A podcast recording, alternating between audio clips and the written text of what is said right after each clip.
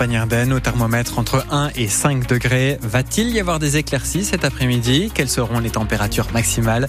Réponse juste après les infos de 8h30. Margot Turgy, un nouveau procès lourd s'ouvre aujourd'hui à Paris. Devant la cour d'assises spéciale, celui de l'attentat de Strasbourg. Cinq semaines pour examiner les dix minutes seulement qu'il a fallu au terroriste Shérif Shekat pour tuer cinq personnes et en blesser onze autres en décembre 2018 en plein marché de Noël. Shérif Shekat abattu deux jours plus tard par la police est donc absent du procès, mais son parcours, surtout sa radicalisation, sera forcément décortiqué par la cour Émilie Pou. Oui, une radicalisation soulignée d'abord par l'administration pénitentiaire lors des très nombreux passages en prison de Shérif Shekat. Il est relevé un certain rigorisme dans sa pratique religieuse, des rapports difficiles avec les personnels féminins, un comportement prosélyte. En 2015, après l'attentat de Charlie, un détenu se plaint des appels à la prière toute la nuit de Shérif Shekat. En prison et hors de prison, le Strasbourgeois est également en lien étroit avec des hommes connus pour leur radicalisme et leur attrait pour le djihadisme.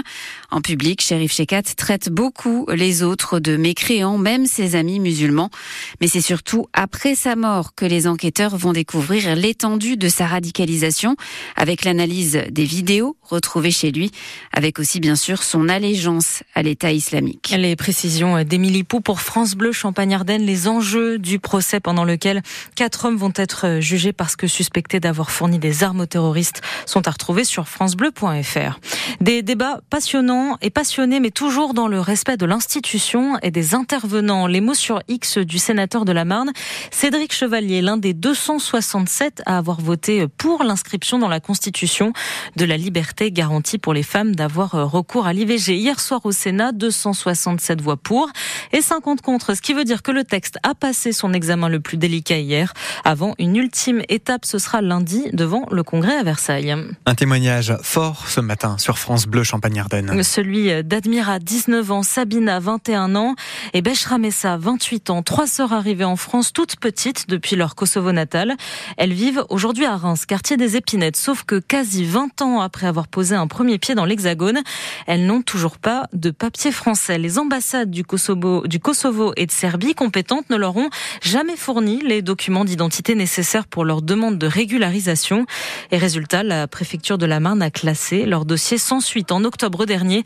Alors forcément, ces trois sœurs ne peuvent pas tout à fait vivre comme les autres rémoises de leur âge.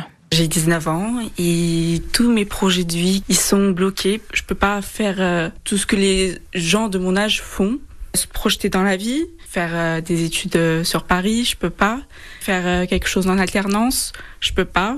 Je peux ni passer mon permis, je peux ni avoir des comptes bancaires, tout ce que j'ai envie de faire dans ma vie entre guillemets, ça s'envole juste parce que j'ai pas de, de carte de séjour. Je suis rome du Kosovo et euh, le Kosovo euh, ne m'accepte pas en tant que rome. On est beaucoup discriminé là-bas. Si je retourne euh, au Kosovo, bah, j'aurai pas droit de vivre comme en France. J'en peux plus d'être comme ça bloqué. Et moi, j'ai 28 ans, je peux plus continuer comme ça j'ai besoin d'avancer dans ma vie parce que moi j'ai grandi dans la guerre, je demande rien, je demande juste d'être libre. On sait pas quoi faire en fait. Ma mère elle a fait toutes les démarches, il y a rien à faire. Donc euh, voilà quoi. Le témoignage d'Admira Sabina et Ramessa au micro France Bleu Champagne-Ardenne de Philippe Père de son côté.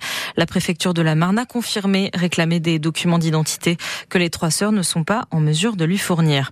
Le bilan des victimes de la guerre entre Israël et le Hamas vient de franchir la barre des 30 000 morts dans la bande de, dans la bande de Gaza, annonce ce matin des autorités du Hamas. Mauvaise nouvelle pour les habitués du TGV entre Reims et Paris. Les prix vont prendre 2,6% cette année par rapport à 2023 Exception faite pour ceux qui ont la carte avantage. La SNCF, elle, a encore terminé l'année dans le vert.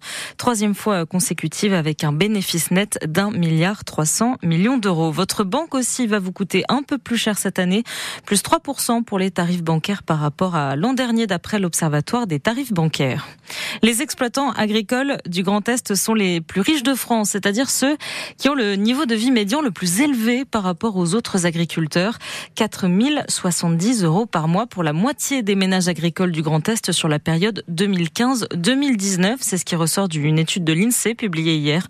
Un chiffre tiré vers le haut notamment par les vignerons de Champagne. Et puis toujours à propos d'agriculture, on connaît le top 3 des légumes et des fruits préférés des Français. Pour les légumes, on a en troisième position les haricots verts, en deuxième la pomme de terre, qu'on produit beaucoup ici en Champagne-Ardenne et sur la première marche du podium, la carotte.